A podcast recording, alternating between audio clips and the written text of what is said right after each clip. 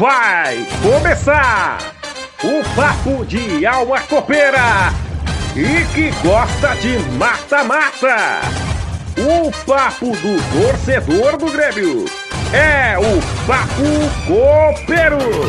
É rede. É inacreditável que esses gremistas mau caráter do Felipe Camargo e do Fábio reuniram-se com a Fabiola, que é gente boa. Mas falando de Grêmio, até eu escuto. Ok, é bom esse papo copeiro, hein, ô Batista? Fala, gurizada! Esse é o podcast do Grêmio, sua gente, é o Papo Copeiro, o podcast exclusivo para a torcida gremista com o oferecimento de Casa do Eletricista KMC. Isso mesmo, pessoal. Se faltar material elétrico em Canoas e região, passa lá na Casa do Eletricista que eles têm mais de 4 mil itens e os colaboradores estão prontos para lhe atender. Você pode pedir teleentrega também através do telefone 3456-2042 ou chama pelo WhatsApp através do número 999 45 7160. Casa do Eletricista, a energia move a vida. Quer contribuir e fazer parte da história do Papo Copeiro, que é o podcast exclusivo da torcida gremista? Acesse o site apoia-se.com barra Papo Copeiro e se associe em uma das categorias que você desejar. E se você é empresário e quer ser patrocinador oficial, entre em contato com papocopeiro1903 gmail.com. Faça parte desse time de alma copeira. No episódio de hoje, nós teremos a ilustre presença de um multicampeão pelo Grêmio, o atual vice-presidente do Conselho de Administração, o Dr. Adalberto Price. Então vamos para o episódio. Então, iniciando esse podcast histórico com essa pessoa tão importante e, e figura histórica dentro do Grêmio, senhor Dr. Adalberto Price. Senhor Price, como foi a sua trajetória junto ao Grêmio? Primeiro, meus cumprimentos para vocês, obrigado por esse convite. É sempre uma alegria conversar com gremistas, em especial com jovens que tomam essa iniciativa de divulgar o Grêmio, de viver o Grêmio, isso é muito bacana. Eu comecei uhum. quando tinha mais ou menos a idade de vocês, no departamento jurídico do clube, na época se chamava, chamava todos os advogados do clube como diretor jurídico. Não havia nenhum advogado profissionalizado, ou seja, nenhum advogado remunerado. Todos trabalhavam por amor à causa. Passei depois na gestão do presidente Luiz Carvalho, a secretário-geral do clube, entrei para o Conselho Deliberativo como vice-presidente, pela primeira vez, eu ocupei esse cargo na primeira gestão do presidente Fábio Koff, como vice-presidente de administração, e no segundo ano, um ano emblemático para o Grêmio, o ano de 1983, é, ressaltando com orgulho, com alegria, quando o Grêmio foi pela primeira vez campeão da Copa Libertadores da América e campeão do Mundial Interclubes, eu ocupei a vice-presidência de assuntos especiais. No ano de 1984 eu fiquei fora, só fiquei no Conselho Deliberativo, e em 1985, isso esse trabalho começou em dezembro de 1984, eu assumi a vice-presidência de futebol, que ocupei nos anos de 1985 e 1986. Até na época se dizia que tinha sido o vice-presidente de futebol do clube com o maior prazo de exercício da vice-presidência em toda a história do Grêmio. Depois disso, houve outros que ficaram mais tempo, Inclusive, logo a seguir, o doutor Raul Regis Freitas Lima ficou, inclusive, mais tempo que eu. Aí o futebol, pela primeira vez, eu, eu, eu comandei o futebol do Grêmio nesses anos, 1985, 1986. Uhum. Doutor Price, como foi assumir o cargo de vice-presidente de futebol em 85 e 86 e lidar com jogadores que nem o Renato Portaluppi? Aí eu vou contar, vou contar um segredo para vocês. Eu era, na ocasião, professor da FAMECOS, a Faculdade dos Meios de Comunicação Social da PUC. Eu lecionava lá Ética da Comunicação Social, que tinha o nome de Deontologia da Comunicação Social, e mais o direito da comunicação social para os três ramos da comunicação, para o jornalismo, para relações públicas e para publicidade e propaganda. A cadeira tinha o nome de Legislação da Comunicação. Era uma época difícil, era uma época na qual ainda vigorava o, o, o regime militar no Brasil, e o, os alunos da Faculdade de Comunicação eram extremamente irreverentes muito mais do que na Faculdade de Direito, onde eu também lecionava, em que o público, o perfil do, dos alunos é um perfil mais conservador. Não que politicamente não tivessem posições fortes, mas não tinham aquela irreverência que tem, acredito que seja da característica da própria profissão, do espírito que tem as pessoas que vão para essa profissão, que eu também já exercia de jornalista, é, eu tinha um público mais ou menos da idade dos jogadores. Um público muito irreverente. E eu percebi uma característica com eles.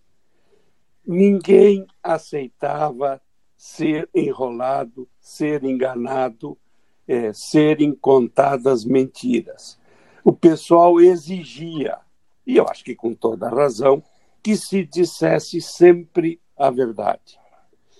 Eu tenho a impressão de que o, a liga que se estabeleceu entre o meu comando e os jogadores é que eu nunca enganei, eu sempre disse a verdade, quando era assim, era assim, quando era não, era não. E isso eles respeitavam, eles funcionavam mais ou menos a cabeça deles como funcionavam os meus alunos na faculdade. Isso me ajudou, olha, muito mesmo. Até hoje, todo aquele grupo do elenco de 1985, isso vale depois para os, os jogadores do ano de 1998 e também 2016, 2017. É, eu tenho a melhor das relações com todos eles e eu era tido como o alemão antipático, o alemão que dá pontapé na porta, o alemão disciplinador, e era incrível, né? A minha relação com os jogadores tinha uma característica totalmente diferente dessa imagem, que era a imagem que, sei lá por quê, eu também não fazia muita questão de, de, de mudar essa imagem, não sei se ajudaria mudar. O fato é que eu jogadores como o Renato, por exemplo, ah, eu tenho vários episódios é, com ele, mas seria muito longo estar contando esses episódios. O fato é que nós estabelecemos uma relação feita como um pacto. Renato, o Renato estava terminando, inclusive, o contrato dele com o Grêmio. Ele estava se queixando que estava ganhando pouco com uma inflação galopante que havia na época. Isso foi às vésperas do, do plano cruzado, que foi um plano de estabilização da moeda, de cortes, é que não funcionou, ao contrário do plano real, que depois funcionou até bastante bem. O, então, o salário do Renato, que tinha feito um, um, contrato ou celebrado com o Grêmio um contrato um pouco mais longo, porque na época os contratos todos tinham um ano só. O do Renato foi celebrado por dois anos.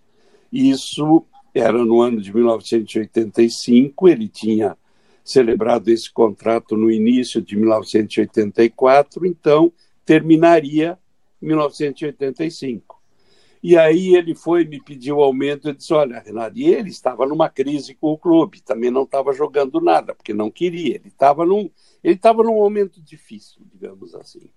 Aí nós conversamos, ele veio até na minha casa, tomamos uma cervejinha, é, é, criamos um bom ambiente de conversa e estabelecemos um pacto. Renato, não me põe contra a parede, eu vou resolver esse teu problema. Não me põe contra a parede, que eu me comprometo de não te pôr contra a parede. Vai, entra em campo, joga, mostra o teu futebol, que tu vais me facilitar dar esse teu aumento. E realmente isso aconteceu. O, ele ficou faceiro, ficou satisfeito, gostou do jeito que eu o tratei, e eu gostei da inteligência dele, que eu percebi. Eu, não, não foi assim rápida a negociação.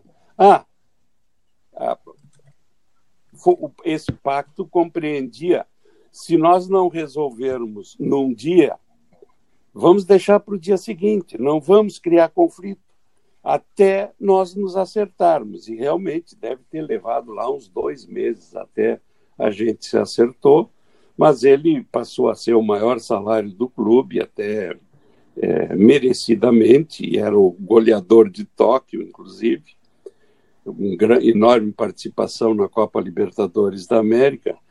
E, assim como com ele, eu estabeleci uma relação de muita confiança recíproca entre a vice-presidência de futebol e os jogadores. Bom, Praz, Fábio aqui falando, né? Uh, como é que foi para você viajar com o Grêmio de 85 e 86? É, tiveram né, uma excursão pelo mundo, né? Para ti, como é que foi a imagem do Grêmio lá, mundo afora? Em 85 tivemos duas. A primeira delas foi de 40 dias pela América do Sul e América Central. Tivemos, é, isso é pouco, é pouco explorado, é pouco divulgado e a maioria dos gremistas não conhece. O Grêmio teve alguns resultados extraordinários em todas as excursões teve e não só nessas eh, das quais eu participei ou que eu comandei a delegação, que foram três: essa pela América do Sul e Central, que foi a Europa em agosto de 85, e também a Europa em agosto de 1986. Vamos à primeira, que foi lá por maio de 1985. Tinha havido uma interrupção no Campeonato Brasileiro e o Grêmio foi convidado, foi para essa excursão com um empresário que historicamente tinha sido empresário do Santos do Pelé, que era o Samuel Ratinoff. Era um dos mais importantes empresários do mundo. Primeiro jogo. Grêmio no Nacional, Estádio Nacional contra a seleção peruana. Essa seleção peruana tinha acabado de, eu não me lembro agora se foi de empatar ou de ganhar do Brasil no Serra Dourada, em Goiânia e foi assim um, um, um fenômeno na ocasião, uma seleção sul-americana que não era a Argentina e nem a Uruguaia, é, conseguiram um resultado desses contra o Brasil no Brasil. Bom, o Grêmio foi lá, enfrentou de igual para igual. No primeiro jogo, empatou 0 a 0 parece que foi esse o resultado 0 a 0 E fez um segundo, julga, uh, um segundo jogo na cidade de Arequipa, que fica na fronteira com o Chile. Nesse jogo houve um empate de 2 a 2, que também foi uma uma uma, uma façanha para o Grêmio. No, no interregno entre Lima e Arequipa, o Grêmio ficou uns dias em Cusco, treinando em Cusco na altitude. E várias coisas interessantes ocorreram lá. Mas vamos adiante. Aí o Grêmio foi para Honduras, onde enfrentou duas vezes também a seleção de Honduras, que foi a seleção que fez bonito na Copa da Itália. Depois, adiante. O primeiro jogo foi em Tegucigalpa, foi um empate, e no segundo jogo, que foi na cidade de São Pedro Sula, o Grêmio ganhou de 4 a 1, que foi também um resultado é, importante, eu diria, com quatro gols do Caio Júnior, se eu me lembro bem. Aí o Grêmio fez outros jogos ainda, deu algumas goleadas, mas aí as equipes não eram equipes expressivas, então a gente nem ressalta muito. Voltamos a Porto Alegre, o Grêmio ganhou o Campeonato Gaúcho daquele ano, mas em agosto, o, o, o, no primeiro semestre, o Campeonato Gaúcho foi no ano de 86, e 85 foi no segundo semestre, depois da excursão à Europa. Lá obtivemos resultados fantásticos. Primeiro torneio, que o Grêmio foi convidado. O Grêmio já tinha uma excursão acertada para a Europa, mas não estava incluído esse torneio de Rotterdam, na Holanda. Participaria desse torneio o Liverpool, da Inglaterra. Mas, em função de um rolo que tinha dado num jogo, na, num daqueles campeonatos europeus, inclusive com feridos, não lembro se com mortos, os times ingleses tinham sido proibidos de jogar na, no continente europeu por um, um prazo sine die. Até não lembro depois quanto tempo demorou.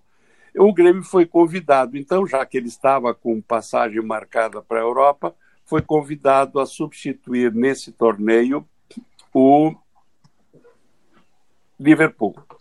Bom, nós disputamos contra dois campeões do mundo e contra o Honved, que era o principal time da Hungria e foi o time onde jogou o, jogaram os legendários Puskas, Gento e alguns outros jogadores importantes que disputaram a Copa do Mundo de 54 na Suíça.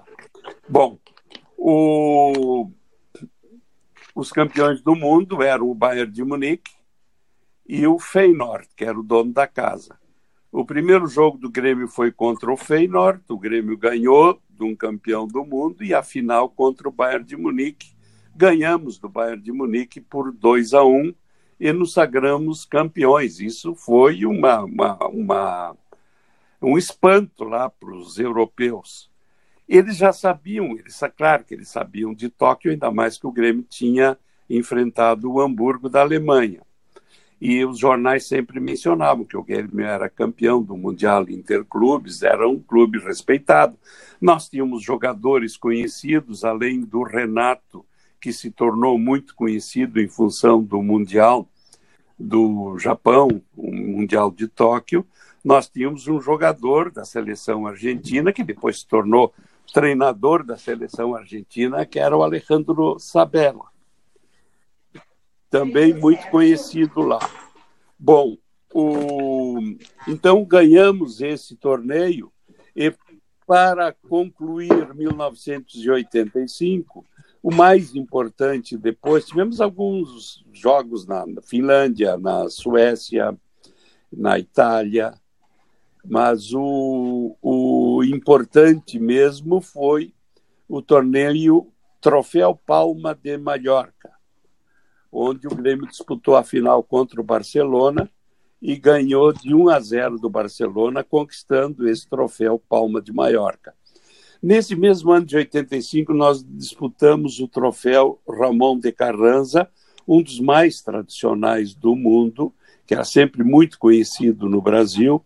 Ganhamos o primeiro jogo de 3 a 0 do Sevilha, empatamos o jogo contra o dono da casa e na disputa por pênaltis nós nós perdemos a, a ou deixamos de conquistar o campeonato. Bom, 1985 foi isso. 1986, é, fomos com o empresário que tinha nos convidado para o torneio de Rotterdam, que era um empresário alemão, e enfrentamos dois torneios muito importantes.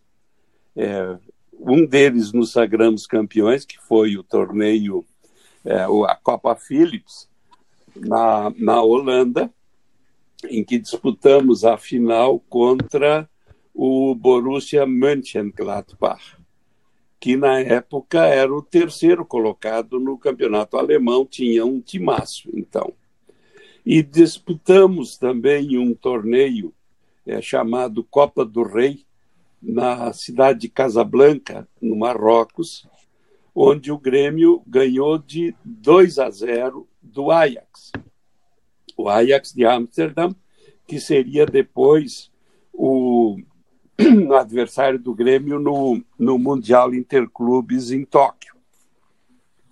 O treinador era aí o doutor Saul, que era diretor de futebol, estava nos acompanhando, participando e trabalhando também nessa excursão. O doutor Saul e eu tivemos uma longa conversa com o Cruyff, que tinha muito interesse de ter informações sobre o campeonato brasileiro, sobre o futebol brasileiro em especial. E tivemos, eu diria, uma conversa muito produtiva também para o nosso aprendizado. Ele nos abriu como é que funcionavam as coisas na Europa, nos clubes da Europa. É, 19, de, de Casablanca, nós voamos direto para acho que foi São Paulo, ou Rio de Janeiro, acho que foi São Paulo, e para Porto Alegre. Então, as excursões, três excursões que nós fizemos, resumidamente, tem como os momentos culminantes esses relatados. Sobre, Fabiola, sobre a passagem do Olímpico para a Arena, é, nós tivemos um jogo, isso aí vocês devem ter assistido ao jogo, acompanhado é, o jogo de despedida do Estádio Olímpico e depois a inauguração da Arena no dia 12 de dezembro de 2012. Né?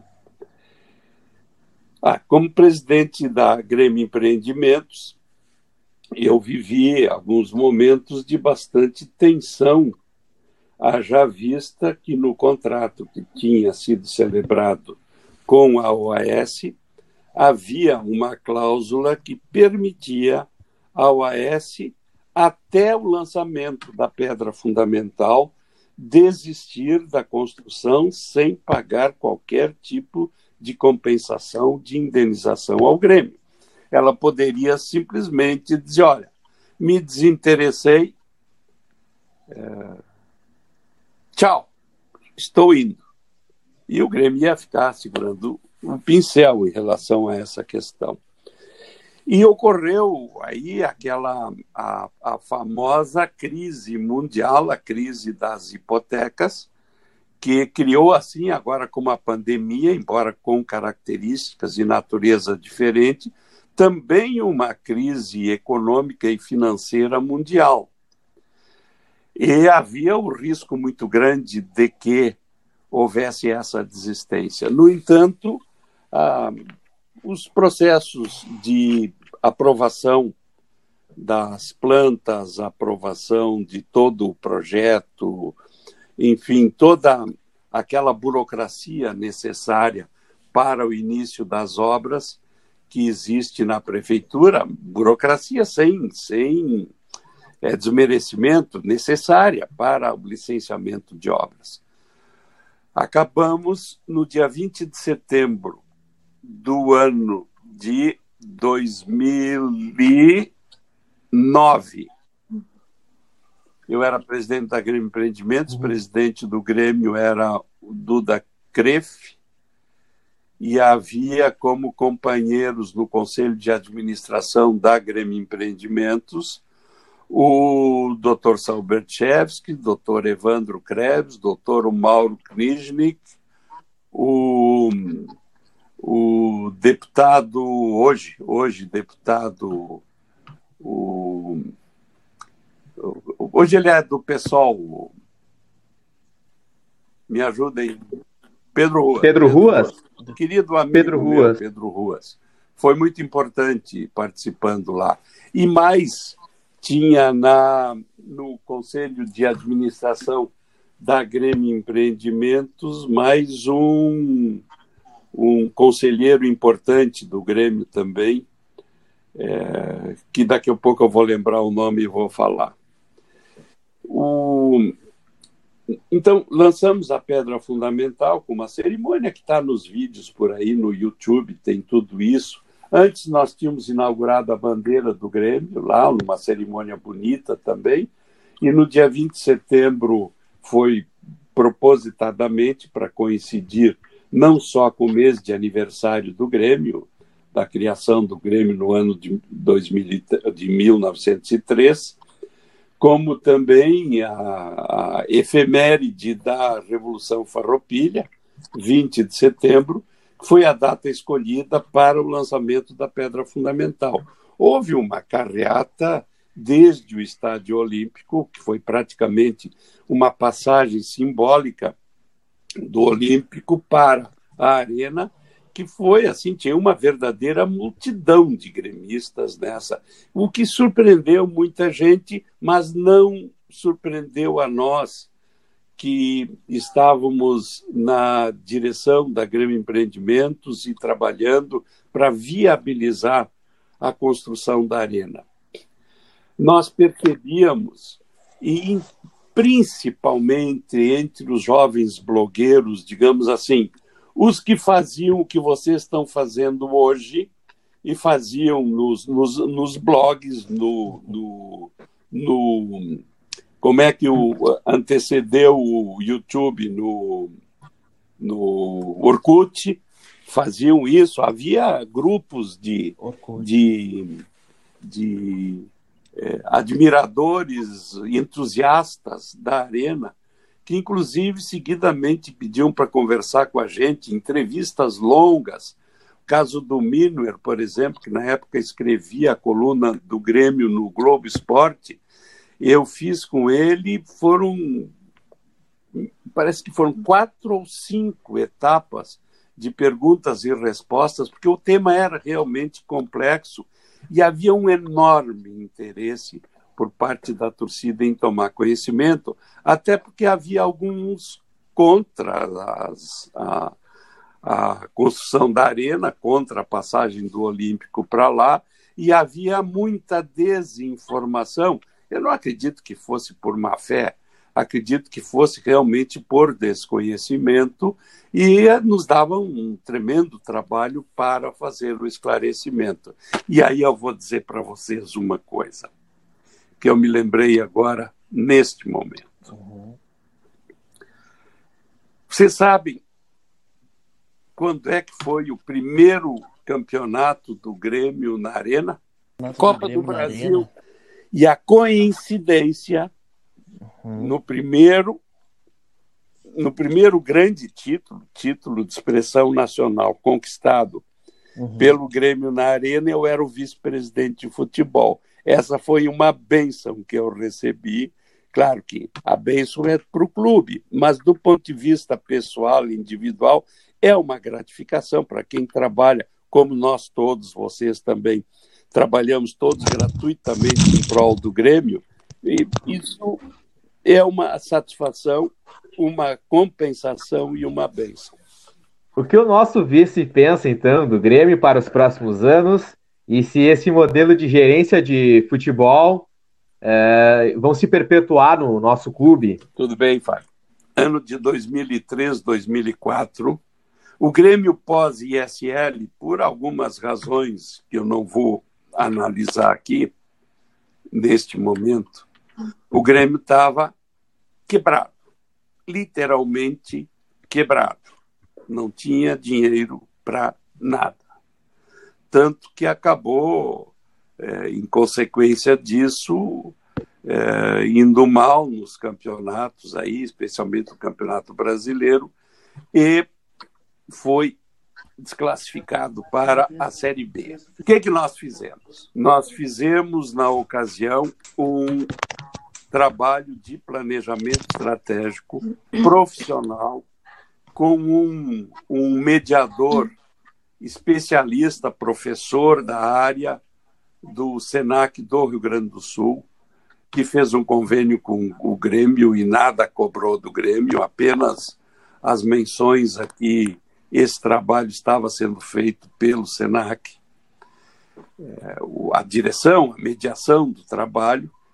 ele se chamava Renato Souza, é, ele é homônimo do ex-presidente do Grêmio, Renato Souza, mas ele era um, um profissional é, técnico do SENAC levou praticamente um ano, porque ninguém conhecia todo o clube. O clube era uma série de ilhas, o que trabalhava numa ilha não conhecia nada da outra.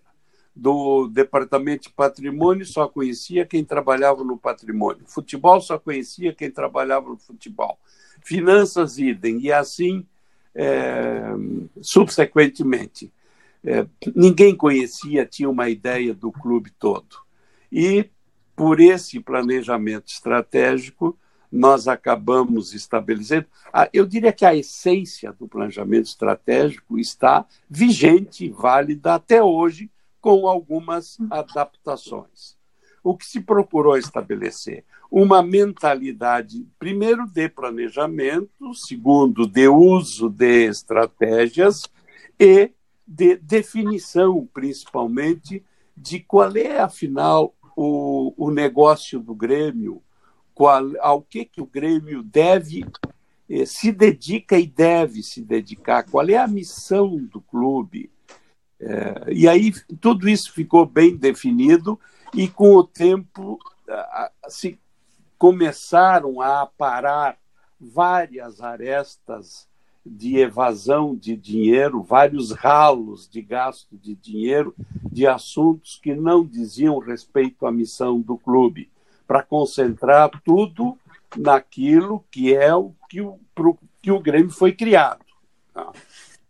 Que a missão, eu até lembro que foi estabelecido na ocasião, até hoje ela continua válida, é a satisfação do, do torcedor e do público em geral com vitórias e conquista de títulos. É, é, é para isso que o Grêmio existe. Bom, esse planejamento estratégico teve algumas revisões com o correr do tempo, e quando chegou, mas ele ficava sempre numa área muito pequena, muito restrita de pessoas, o grande público gremista, eu digo, o grande público mesmo, o conselho do Grêmio, o, o, os associados do Grêmio não tinham muita ideia de como é que as coisas funcionavam, embora o plano tivesse sido aprovado no Conselho Deliberativo e a revisão também. Bom, o... quando houve a eleição na primeira candidatura do hoje presidente Romildo Bolzan, é, ele foi questionado. Os outros candidatos diziam assim: nós temos planos para o governo, temos planos para o Grêmio. Até agora, o presidente Romildo não apresentou nenhum plano, o que não pode dar certo, é, ele não tem plano nenhum. Ao que o presidente disse o seguinte: o meu plano é o plano estratégico do Grêmio. Gente, vocês não imaginam a importância que teve e que tem uma definição dessa natureza. E até porque criou para ele um compromisso que decorria da convicção dele, mas que ele assumiu perante toda a comunidade gremista que era de pôr em execução com rigor o plano estratégico do clube. Porque não, não havia, havia, eu diria, como em muitas instituições, aquela ideia de que alguém tem uma preferência por isso, preferência por aquilo, e aí começa a pôr em prática as preferências pessoais. Quando quem dirige uma entidade como o Grêmio não pode pôr em jogo, ele tem que pôr as habilidades, a qualidade pessoal, a qualidade de administrador em prática. Mas os, os planos que ele tem que seguir, as metas que tem que perseguir, os objetivos, as políticas, tem que ser as da instituição, tem que ser as consensadas pela instituição. O presidente Romildo vem fazendo isso conosco no Conselho de Administração, que eu venho acompanhando desde o início, participando de todas as reuniões do Conselho de Administração, é sempre tudo debatido no, no Conselho de Administração. E se definiu, então, é, organizar, em definitivo, as finanças do clube. Parar com aquela história de que está correndo sempre atrás da máquina, sempre correndo.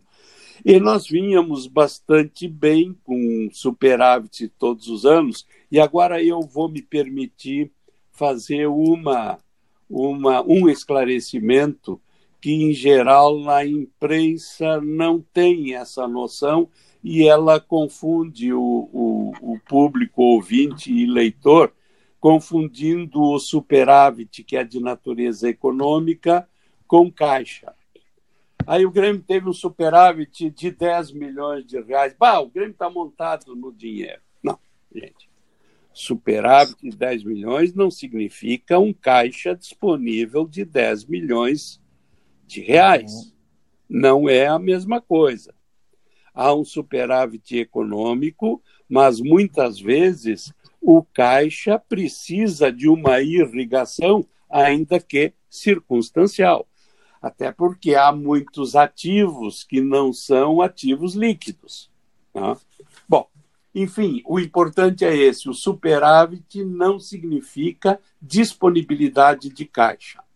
E por isso é que eu vou ter que mencionar agora, que está na cabeça de todo mundo, tá, e o que, que adiantaram esses superávites esse ano todo, se com a pandemia agora o Grêmio está numa dificuldade muito grande? Sem dúvida, o Grêmio está com uma dificuldade muito grande, mas os clubes que tiveram superávites nos últimos anos com absoluta certeza, estão muito melhores do que aqueles que tiveram déficit em cima de déficit. Nós estamos podendo reorganizar lá as, as, o orçamento do Grêmio já pela segunda ou terceira vez, ele está sendo rearrumado. É possível que isso tenha que acontecer novamente, mas o Grêmio está conseguindo razoavelmente atravessar essa pandemia. É claro que não há fôlego, o presidente já disse isso, para se ficar parado só gastando durante muito tempo. Né? A expectativa é a de que efetivamente o Campeonato Gaúcho é, seja retomado na segunda quinzena de julho e o Campeonato Brasileiro por uma, alguma fórmula que se consiga aí no segundo semestre. Então, para concluir, esses assuntos sempre tem tanto que falar, uhum. são tão longos, e eu me preocupo de não ficar muito prolixo. O fato é o seguinte, para concluir, é que realmente tem sido feito um esforço muito grande, não só de aumentar as receitas, quanto de qualificar as despesas e qualificar também os investimentos. Agora, voltando sobre o assunto da compra da Arena, a situação está estagnada ou o Grêmio vem trabalhando nisso? Pois é. Pois é. O Grêmio estava trabalhando nisso. Havia praticamente um acerto encaminhado, porém, o Ministério Público do Rio Grande do Sul não aceitou lá na coordenadoria do meio ambiente, não aceitou o plano que foi apresentado para a solução da questão do entorno da arena, que é um assunto que não é só do interesse do Grêmio, é um assunto que é do interesse de três bairros lá na, naquele entorno da arena e é um interesse da cidade, né? Acho que tem gente complicando demais. No entanto, eu diria que, dadas as circunstâncias e considerada essa pandemia e a insegurança que se criou quanto ao futuro é, em relação à capacidade financeira de arcar com compromissos, é, de certa forma foi até positivo para o clube que tivesse havido uma parada, um stop, que seja circunstancial, momentâneo. Embora, talvez, provavelmente, se venha a decidir, porque levará tempo até se extinguirem os efeitos dessa crise financeira decorrente da pandemia, que o clube acabe esperando pelo encerramento do prazo em que houve a outorga do direito de superfície e se dedique ao seu core business, que é o futebol. Bem, agora Felipe falando novamente, doutor Adalberto Braz. E quanto ao entorno da arena, como é que está essa questão? Pois é, o, o, a OAS tem obrigação, obrigação é, decorrente de duas fontes. A primeira delas, como empreendedor desse de um empreendimento que era para ser bem maior do que foi, mas que enfim ficou limitado à arena, e ela se obrigou a fazer todo um entorno descrito no memorial descritivo desse empreendimento. E depois Houve uma série de circunstâncias, a prefeitura tinha assumido a responsabilidade, mas o Ministério Público entrou com uma ação contra, arguindo nulidade, e acabou sendo feito um acordo no qual a OAS novamente assumiu a obrigação de empregar uma quantia X para solucionar essa questão do entorno. É, já houve uma época uma facilidade aparentemente maior enquanto a OAS estava em recuperação judicial. É, no entanto, as coisas não fecharam, porque sempre faltava uma coisa aqui ou faltava outra coisa aí, sempre havia algum divergente. É, eu não estou falando em sentido crítico, apenas no sentido de narrativa histórica, porque todos que têm interesse têm o direito de defender o interesse que eles defendem. Uhum. Mas o, o, a OAS teve levantada a recuperação judicial, ela está novamente como uma empresa normal e o compromisso que foi assumido, inclusive homologado judicialmente, continua vigente. Então, nessas circunstâncias, a OAS vai ter que executar esse entorno da arena.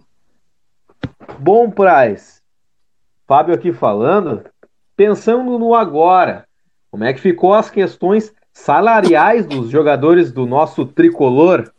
Houve uma primeira rodada que foi negociada pelo presidente e se conseguiu até com uma relativa facilidade a concordância dos jogadores, que foi transferir, que é aquilo que se chama de diferimento, transferir os direitos de imagem, o pagamento dos direitos de imagem para o ano de 2021 e claro que o jogador que sair antes disso sai com recebendo a integralidade dos direitos que tem. Mas a pandemia está durando mais tempo e os efeitos dela, especialmente os efeitos econômico-financeiros, durando, durando bastante mais tempo do que se esperava. Inclusive, não obstante o apoio do quadro social do Grêmio, que está sendo fantástico, uhum. há muita perda de receita. Esses esses, ou pelo menos adiamento da entrada dessas receitas.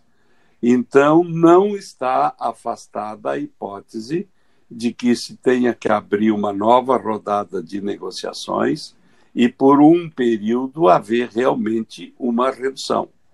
Essa é uma questão que está sendo comandada pelo presidente, que é, é um homem que muito competente para o diálogo e, e, e, sabe conduzir esse tipo de negociação.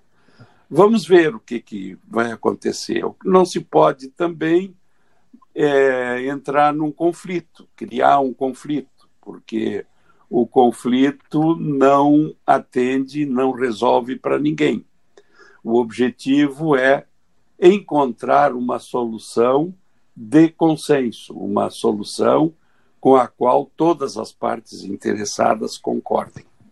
Bom, doutor Price, Felipe Camargo novamente falando. Uh, sabemos que é um ano atípico e provavelmente seja bem difícil, mas será que é possível o Grêmio contratar alguém ainda esse ano?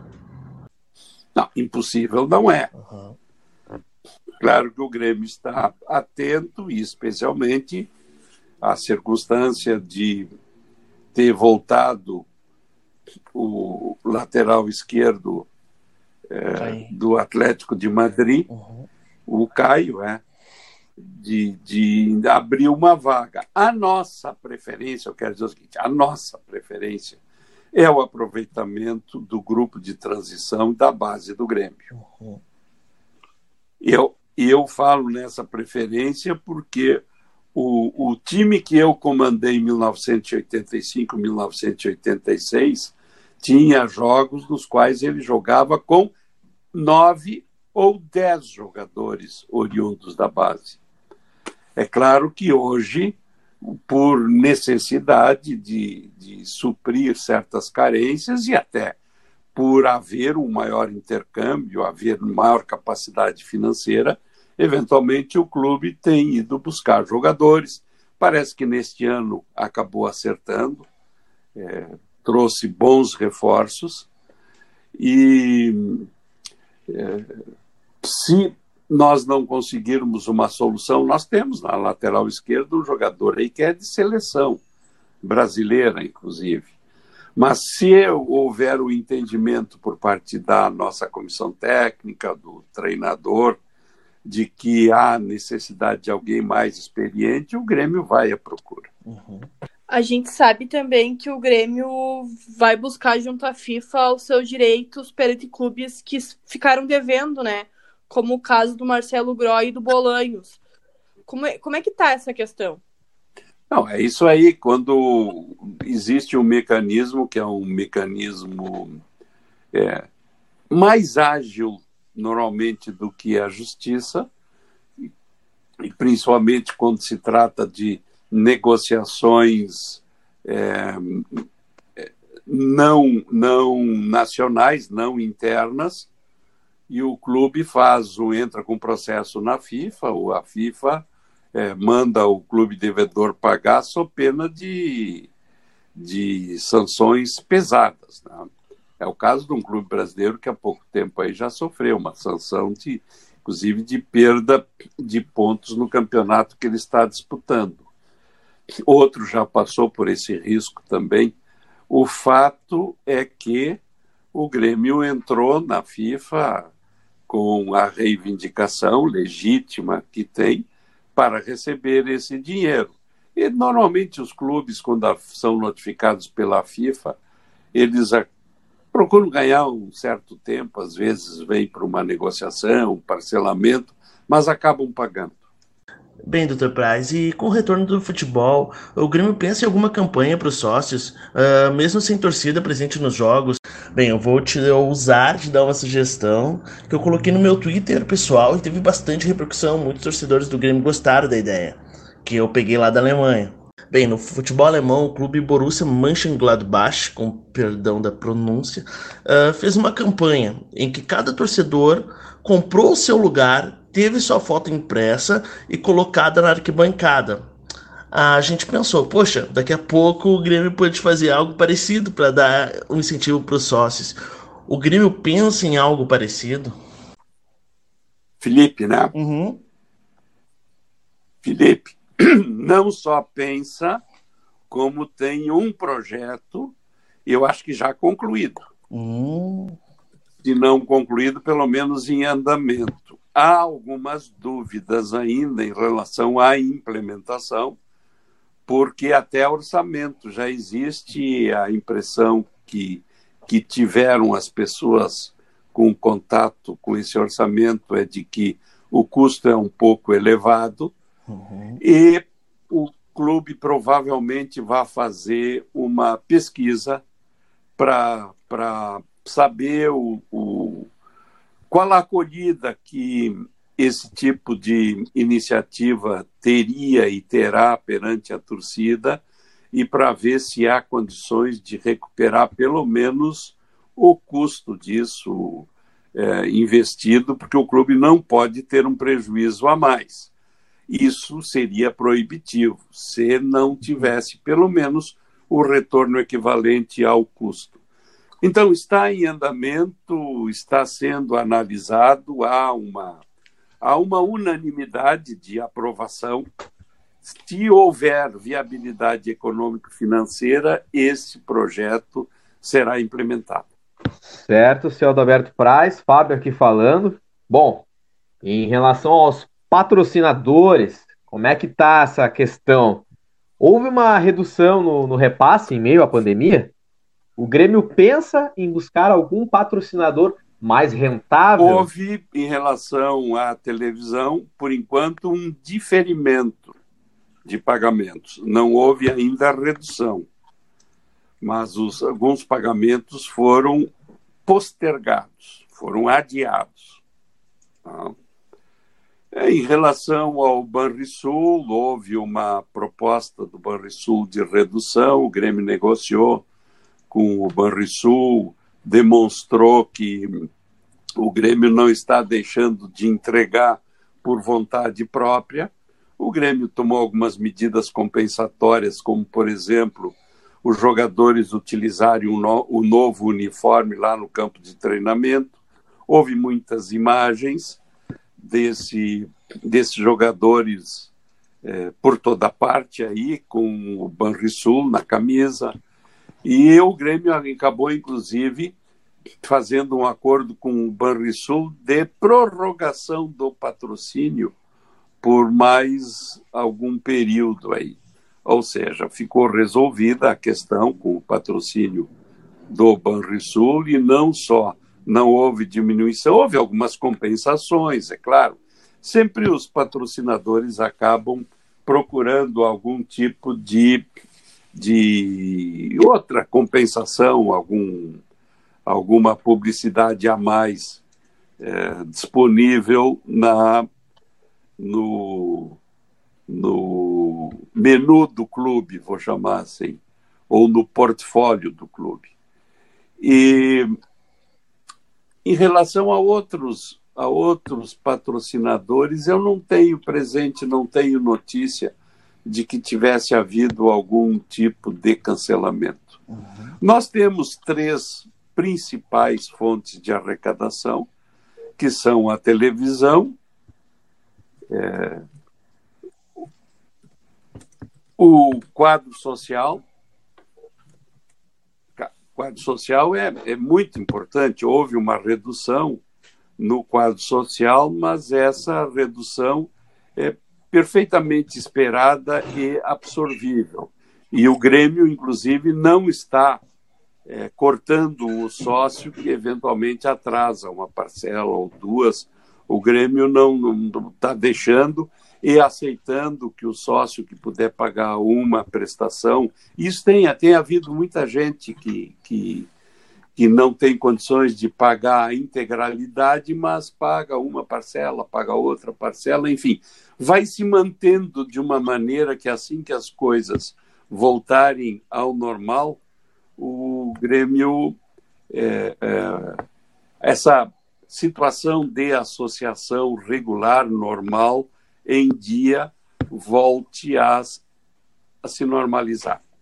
O, a área comercial também voltou, a, a, o Grêmio estava trabalhando online na venda de produtos, houve um recorde, até seria natural isso, um recorde de, de vendas online, mas fazia falta aquela venda física, tanto na loja da Arena quanto na loja do centro.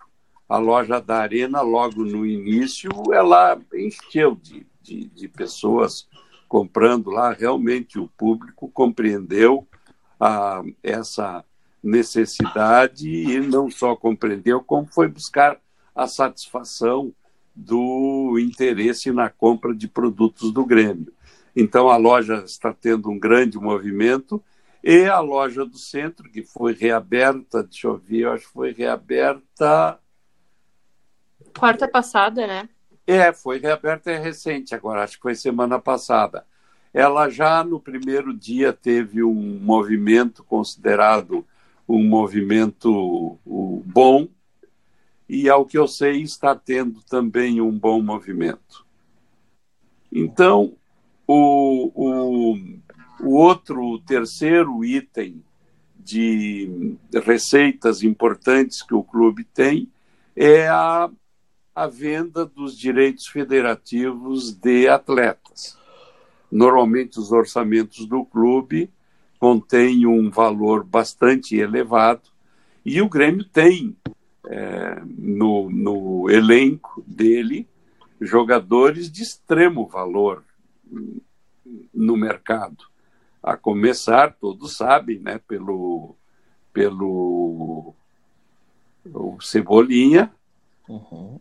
Depois também o Jean-Pierre, o, o, o, esse outro que é o substituto do Cebolinha. PP? Eu, eu, o PP, eu me dizer, me, tive uma desatenção agora e, e tive um leve uhum. esquecimento, peço desculpas para vocês não, em não. relação a isso. E temos também o Matheus Henrique, que é outro jogador, jogador de seleção, que tem um valor importante no mercado.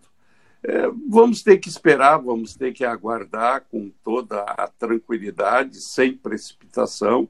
E se houver interesse dos clubes é, compradores, os que têm condição econômica, especialmente da Europa, vamos procurar fazer o melhor negócio possível para o Grêmio.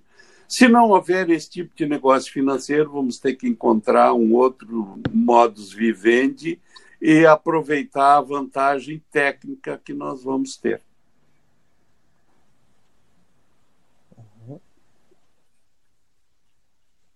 Certo, seu Aldoberto Praz.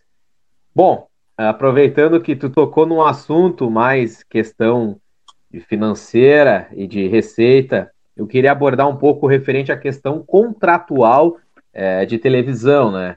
O senhor sabe de alguma mudança que pode ocorrer futuramente na, na a questão contratual, a questão futuro da, das mídias sociais do, do Grêmio? Ah, assim. Só com uma bola de cristal, né? um exercício de futurologia e, ultimamente, todos que têm exercido a, a futurologia têm errado, e muitos errado muito feio. Até alguns que davam aparência de, de previsão científica se acabou vendo que era puro achismo e que deu tudo errado. Né? Uhum. O... Há uma percepção, há um sentimento de que isso nós todos, isso não, não precisa ser gênio para ver, eu acho que nós todos percebemos de que algumas coisas não só mudaram, como vão mudar.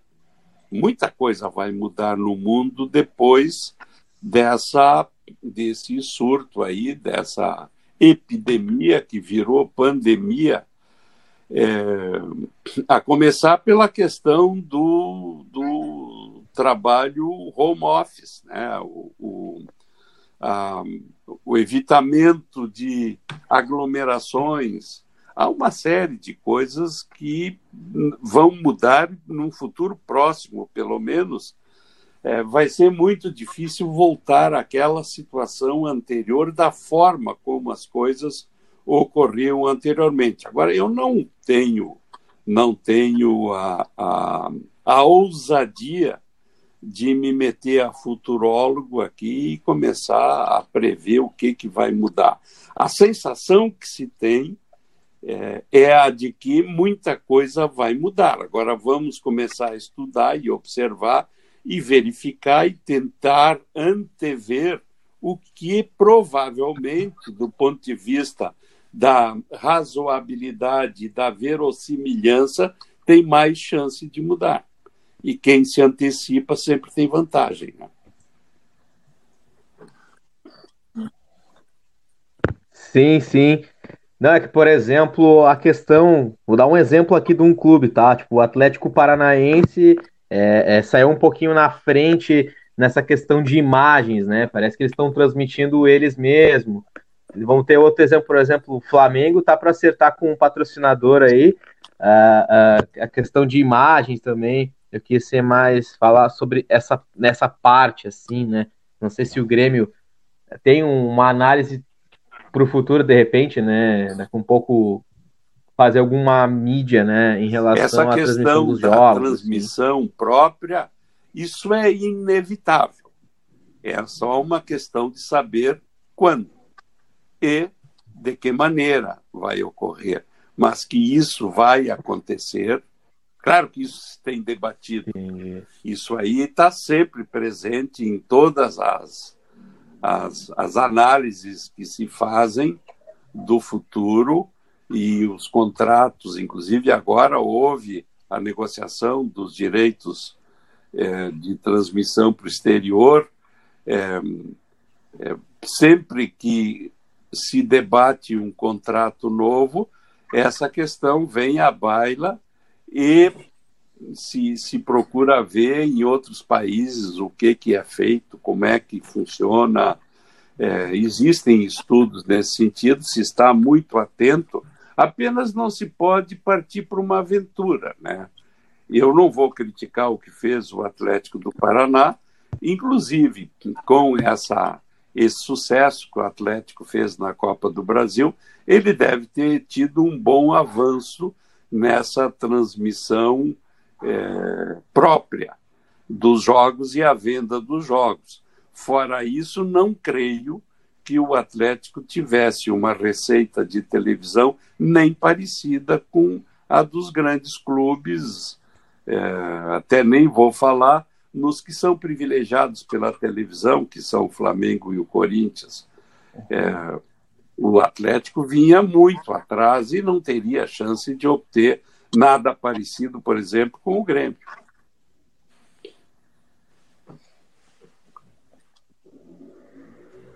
Agora, pautando um pouco o nosso futebol feminino, que há pouco tempo né, chegou à elite, o clube pretende trazer mais visibilidade para as gurias? Claro, claro.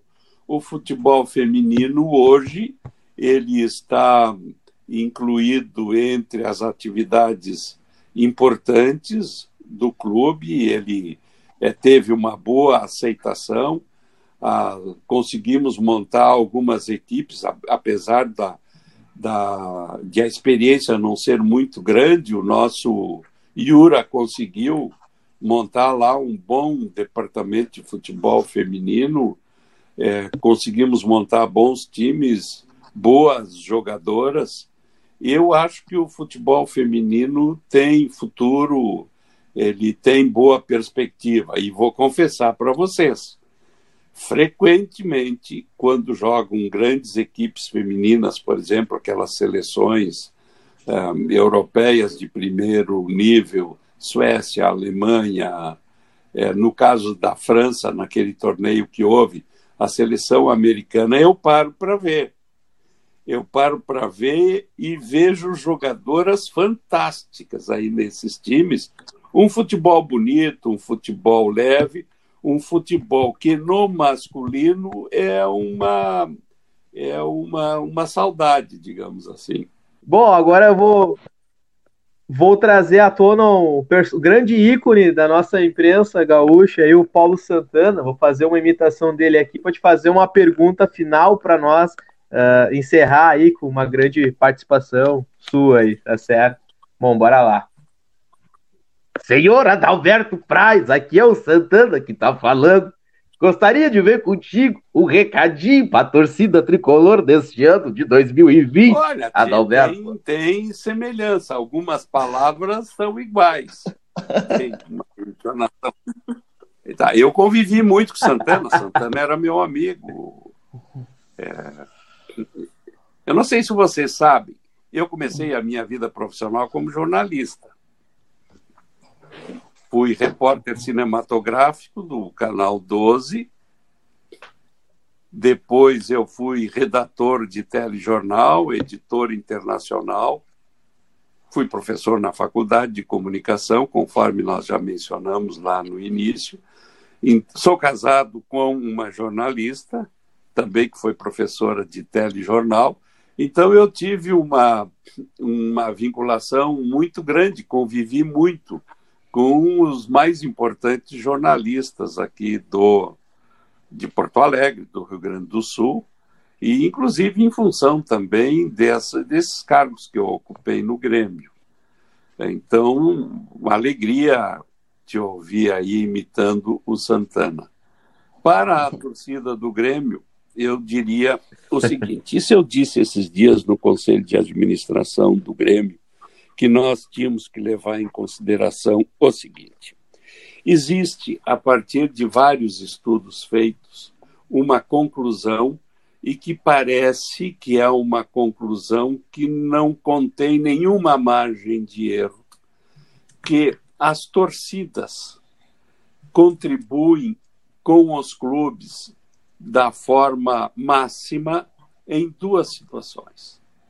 Quando o clube é campeão por causa da euforia, principalmente quando conquista um, um título importante, e na outra hipótese é quando o clube está em dificuldade, quando o clube está em perigo, quando o clube tem, inclusive, perigo de extinção.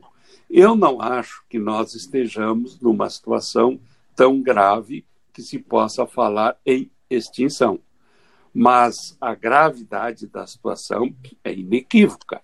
Vejam bem, nós não estamos exercendo a atividade principal do clube, que é a missão do clube, que é a que gera todo, toda a receita. Existem algumas outras receitas de geração indireta por outros meios, mas todas elas têm um vínculo, uma causa é, primária, primordial, importante, que é o futebol.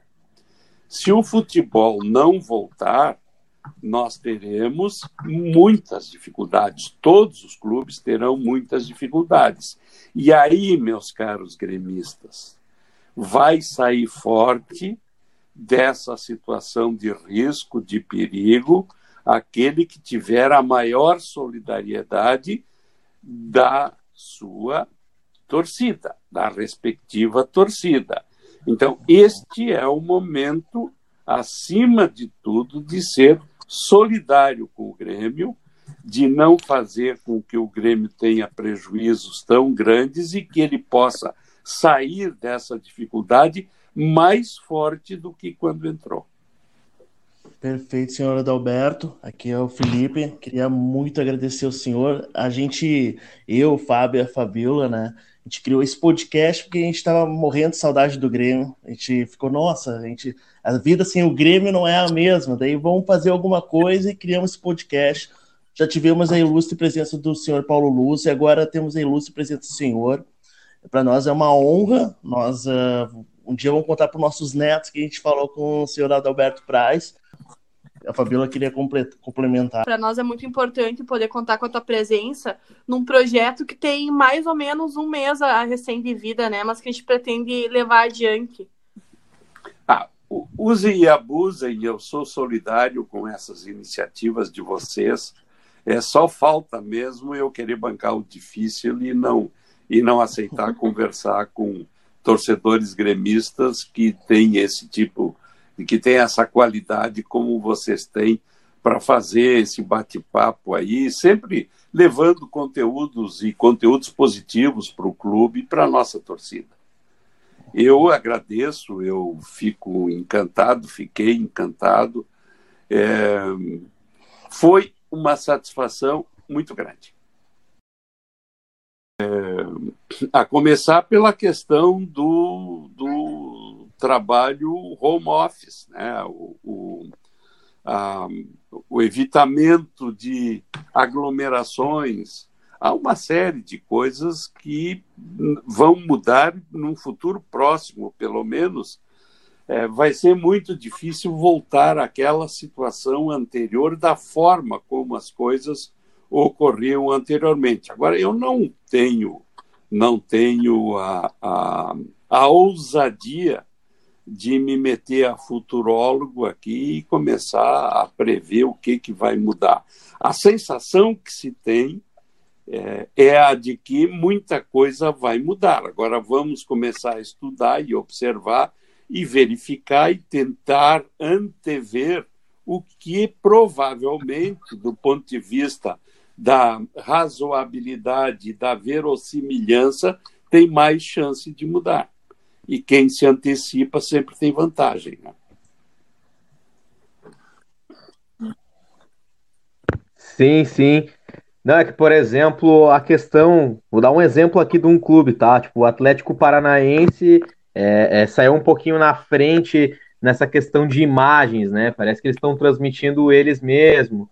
Vamos ter outro exemplo, por exemplo, o Flamengo tá para acertar com um patrocinador aí, uh, uh, a questão de imagens também. Eu quis ser mais falar sobre essa nessa parte assim, né? Não sei se o Grêmio tem uma análise para o futuro de repente, né? Com um pouco fazer alguma mídia, né, em relação essa à transmissão dos da jogos. assim. transmissão assim. própria, isso é inevitável. É só uma questão de saber quando e de que maneira vai ocorrer. Mas que isso vai acontecer, Claro que isso se tem debatido. Entendi. Isso aí está sempre presente em todas as, as, as análises que se fazem do futuro e os contratos, inclusive agora houve a negociação dos direitos é, de transmissão para o exterior. É, é, sempre que se debate um contrato novo, essa questão vem à baila e se, se procura ver em outros países o que, que é feito, como é que funciona. É, existem estudos nesse sentido, se está muito atento, apenas não se pode partir para uma aventura. Né? Eu não vou criticar o que fez o Atlético do Paraná, inclusive com essa, esse sucesso que o Atlético fez na Copa do Brasil, ele deve ter tido um bom avanço nessa transmissão é, própria dos jogos e a venda dos jogos. Fora isso, não creio que o Atlético tivesse uma receita de televisão nem parecida com a dos grandes clubes, é, até nem vou falar nos que são privilegiados pela televisão, que são o Flamengo e o Corinthians.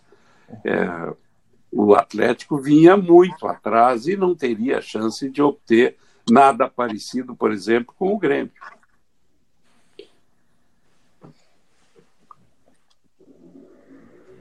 Agora, pautando um pouco o nosso futebol feminino, que há pouco tempo né, chegou à elite, o clube pretende trazer mais visibilidade para as gurias? Claro, claro.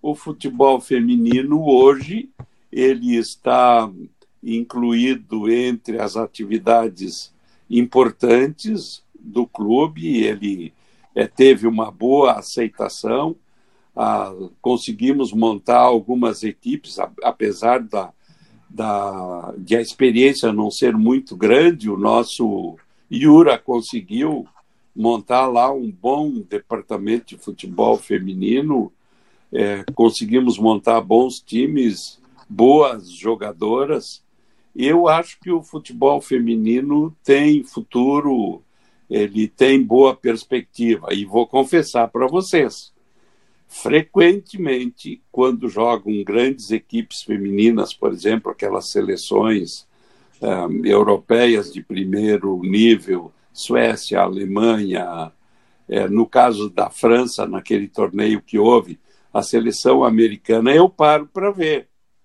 Eu paro para ver e vejo jogadoras fantásticas aí nesses times. Um futebol bonito, um futebol leve, um futebol que no masculino é uma é uma, uma saudade, digamos assim. Bom, agora eu vou vou trazer à tona um grande ícone da nossa imprensa gaúcha, aí, o Paulo Santana. Vou fazer uma imitação dele aqui para te fazer uma pergunta final para nós uh, encerrar aí com uma grande participação sua aí, tá certo? Bom, bora lá. Senhor Adalberto Praz, aqui é o Santana que tá falando. Gostaria de ver contigo um recadinho para a torcida tricolor deste ano de 2020. Olha, Adalberto. Tem, tem semelhança, algumas palavras são iguais. Tem uma entonação. Tá, eu convivi muito com Santana, Santana era meu amigo. É... Eu não sei se você sabe, eu comecei a minha vida profissional como jornalista fui repórter cinematográfico do Canal 12. Depois eu fui redator de telejornal, editor internacional. Fui professor na faculdade de comunicação, conforme nós já mencionamos lá no início. Sou casado com uma jornalista, também que foi professora de telejornal. Então eu tive uma, uma vinculação muito grande, convivi muito com os mais importantes jornalistas aqui do de Porto Alegre, do Rio Grande do Sul, e inclusive em função também dessa, desses cargos que eu ocupei no Grêmio. Então, uma alegria te ouvir aí imitando o Santana. Para a torcida do Grêmio, eu diria o seguinte: isso eu disse esses dias no Conselho de Administração do Grêmio, que nós tínhamos que levar em consideração o seguinte: existe, a partir de vários estudos feitos, uma conclusão e que parece que é uma conclusão que não contém nenhuma margem de erro, que as torcidas contribuem com os clubes da forma máxima em duas situações. Quando o clube é campeão por causa da euforia, principalmente quando conquista um, um título importante. E na outra hipótese é quando o clube está em dificuldade, quando o clube está em perigo, quando o clube tem, inclusive, perigo de extinção. Eu não acho que nós estejamos numa situação tão grave que se possa falar em extinção. Mas a gravidade da situação é inequívoca. Vejam bem, nós não estamos exercendo a atividade principal do clube, que é a missão do clube, que é a que gera todo, toda a receita. Existem algumas outras receitas de geração indireta por outros meios, mas todas elas têm um vínculo, uma causa é, primária, primordial, importante, que é o futebol. Se o futebol não voltar, nós teremos muitas dificuldades, todos os clubes terão muitas dificuldades. E aí, meus caros gremistas, vai sair forte dessa situação de risco, de perigo, aquele que tiver a maior solidariedade da sua torcida, da respectiva torcida. Então, este é o momento, acima de tudo, de ser solidário com o Grêmio, de não fazer com que o Grêmio tenha prejuízos tão grandes e que ele possa sair dessa dificuldade mais forte do que quando entrou. Perfeito, senhor Adalberto. Aqui é o Felipe. Queria muito agradecer ao senhor. A gente, eu, Fábio e a Fabiola, né? A gente criou esse podcast porque a gente estava morrendo de saudade do Grêmio. A gente ficou, nossa, a gente A vida sem o Grêmio não é a mesma. Daí vamos fazer alguma coisa e criamos esse podcast. Já tivemos a ilustre presença do senhor Paulo Lúcio e agora temos a ilustre presença do senhor. Para nós é uma honra. Nós uh, um dia vamos contar para os nossos netos que a gente falou com o senhor Adalberto Praz. A Fabíola queria complementar. Para nós é muito importante poder contar com a tua presença num projeto que tem mais ou menos um mês a recém de vida, né? Mas que a gente pretende levar adiante. Ah, use e abusem, eu sou solidário com essas iniciativas de vocês. É só falta mesmo eu querer bancar o difícil e não e não aceitar conversar com torcedores gremistas que têm esse tipo e que têm essa qualidade como vocês têm para fazer esse bate-papo aí, sempre levando conteúdos e conteúdos positivos para o clube e para a nossa torcida. Eu agradeço, eu fico encantado, fiquei encantado. É, foi uma satisfação muito grande. Muito obrigado por ouvir todo o nosso podcast. Se você gostou, siga o Papo Copeiro na plataforma que você está escutando. E se você tem uma empresa e quer ser nosso parceiro, contate conosco através do e-mail papocopeiro1903@gmail.com. Saudações tricolores.